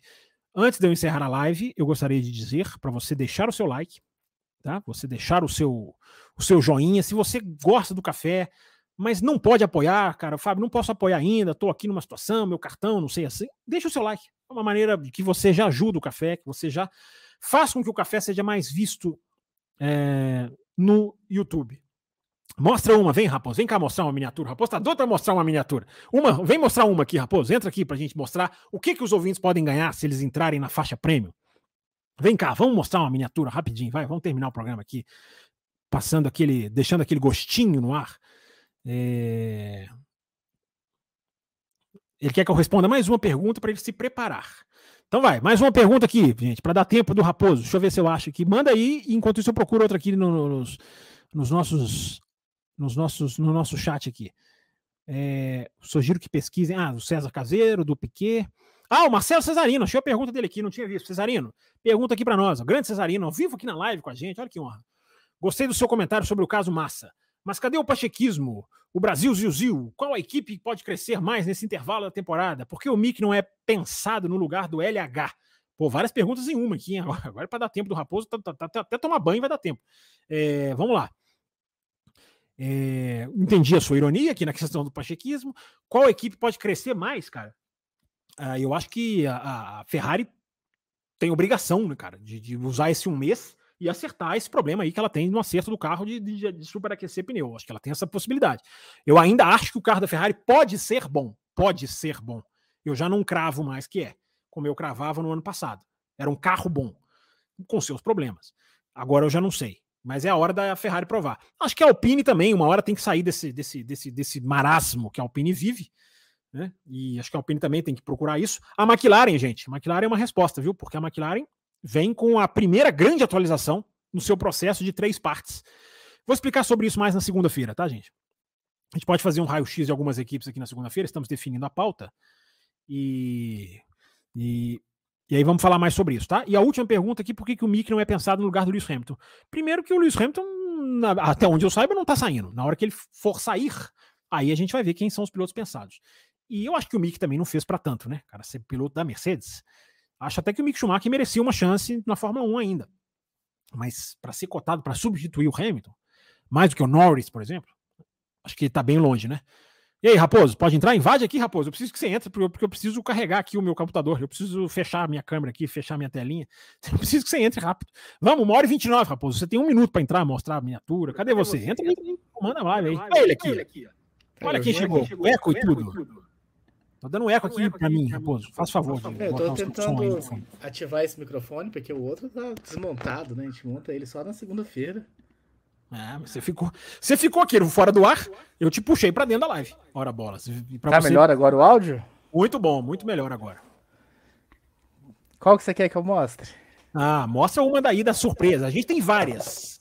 Que depois os ouvintes vão conhecer. Mostra uma aí, Raposo. Primeiro eu vou, vou mostrar que o pessoal já conhece, né? Tá, enquanto eu vou carregar o meu computador aqui, vai.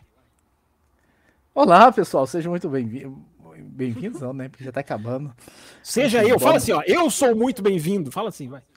Boa noite para vocês. Então, nós temos aí a faixa de apoio, onde vão ter sorteios de miniatura, né? A faixa premium. Então, você já conhece. A gente tem essa Mercedes linda e maravilhosa que vai ser sorteada daqui a pouco. E nós temos também a Ferrari. Linda é e maravilhosa dizer, né, que você já conhece. Nós tínhamos também uma Red Bull José Etienne já teve a sorte de ganhar a Red Bull. Só que nós temos novidades. vou mostrar algum, algumas novidades aqui. Com, correndo o risco de levar uma bronca. Olha, olhem essa novidade aqui. Vocês que são apoiadores da faixa premium que vão concorrer. E você que não é, é a Parecendo chance. canal de compras isso aqui. É a chance de você se tornar um apoiador. Olha essa aí, hein? Nem eu sabia que tinha essa, hein? Pequena Lotus, é essa daí, né? Não. É a Lotus, é a Lotus do pequeno, é isso? Nós estamos te ouvindo assim, fabricações. Deixa grande pra galera ver. Ah, sim, senhor. Que belezinha é essa, Fábio Campos? E essa? que que é isso? Aí vale muito, hein? Isso aí é isso é para guardar no cofre. Opa, peraí, que eu tô fazendo bagunça aqui. Vai, deixa eu voltar você para a tela inteira. Essa é para guardar no cofre, hein? Tá parecendo, isso aqui tá parecendo aquelas lojas. Chega, chega, né? Tá bom? Shop. Ou mostro mais não, alguma tá bom, coisa? Tá bom, não, já deu a provocada. A gente vai provocando aos pouquinhos. Quem concorre a essas miniaturas mesmo, Raposo?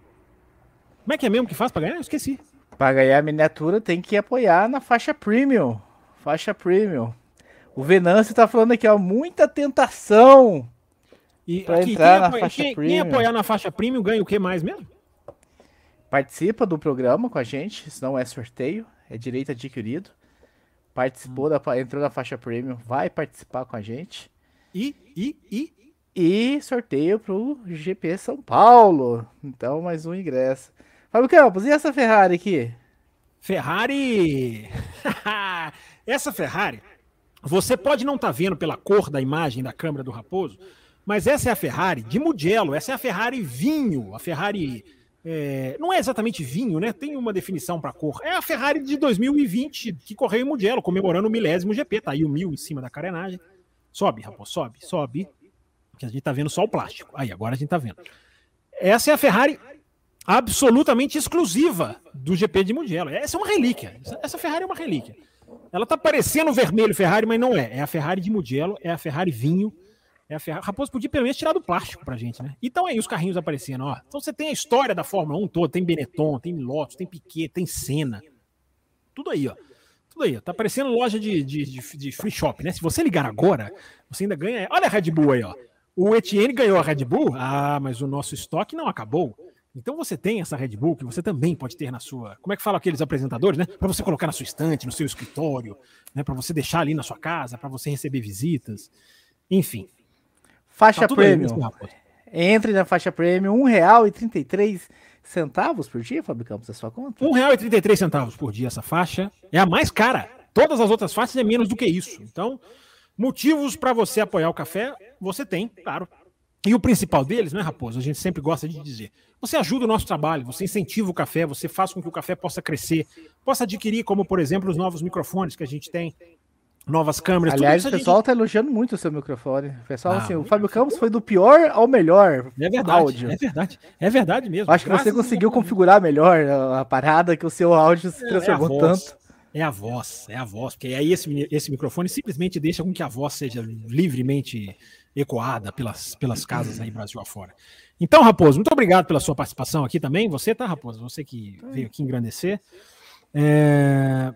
Gente, Pix está liberado também para você que quiser apoiar o café. Você pode apoiar, sair da tela. Voltei. Você pode apoiar o café pelo Apoia-se, que está passando aqui embaixo. Você pode se tornar membro no YouTube. São as duas maneiras que você pode fazer. E agora tem essa terceira. Quero apoiar por Pix.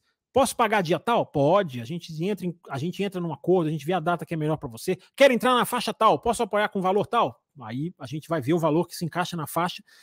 E, e quero virar apoiador agora, hoje, dia 13, mas só quero pagar no, todo dia 27. Não tem problema. Fazemos qualquer negócio, dizia o personagem. Gente, tem que encerrar a live aqui. Uma hora e 35 minutinhos, vai, vai fechar cravadinho. Obrigado a todo mundo. Quinta-feira estamos de volta. Ótimas perguntas, sempre muito bem colocadas, sempre um alto nível. E segunda-feira a gente tem café. Estou falando de quinta, mas antes da, da quinta tem a segunda-feira. E nós vamos fazer aqui uma análise bem interessante sobre algumas equipes. Depois nós vamos fazer um, um, um, quase que um especial da temporada, três corridas, mas o que, que essas três corridas mostraram? Vamos fazer uma análise bem aprofundada sobre tudo e todos. Obrigado, galera. Valeu mesmo. Deixa o seu like. Você que está assistindo depois, deixa o seu like aí também. E a gente se encontra aqui no canal do Café. E fica ligado nos cortes, hein? Cada vez mais cortes aqui para você ficar ligado nos principais assuntos das nossas edições. Até a próxima, galera. Muito obrigado. Valeu e até lá. Termina aqui Café com Velocidade, o mais tradicional podcast sobre corridas do Brasil. Café com Velocidade, a dose certa na análise do esporte a motor.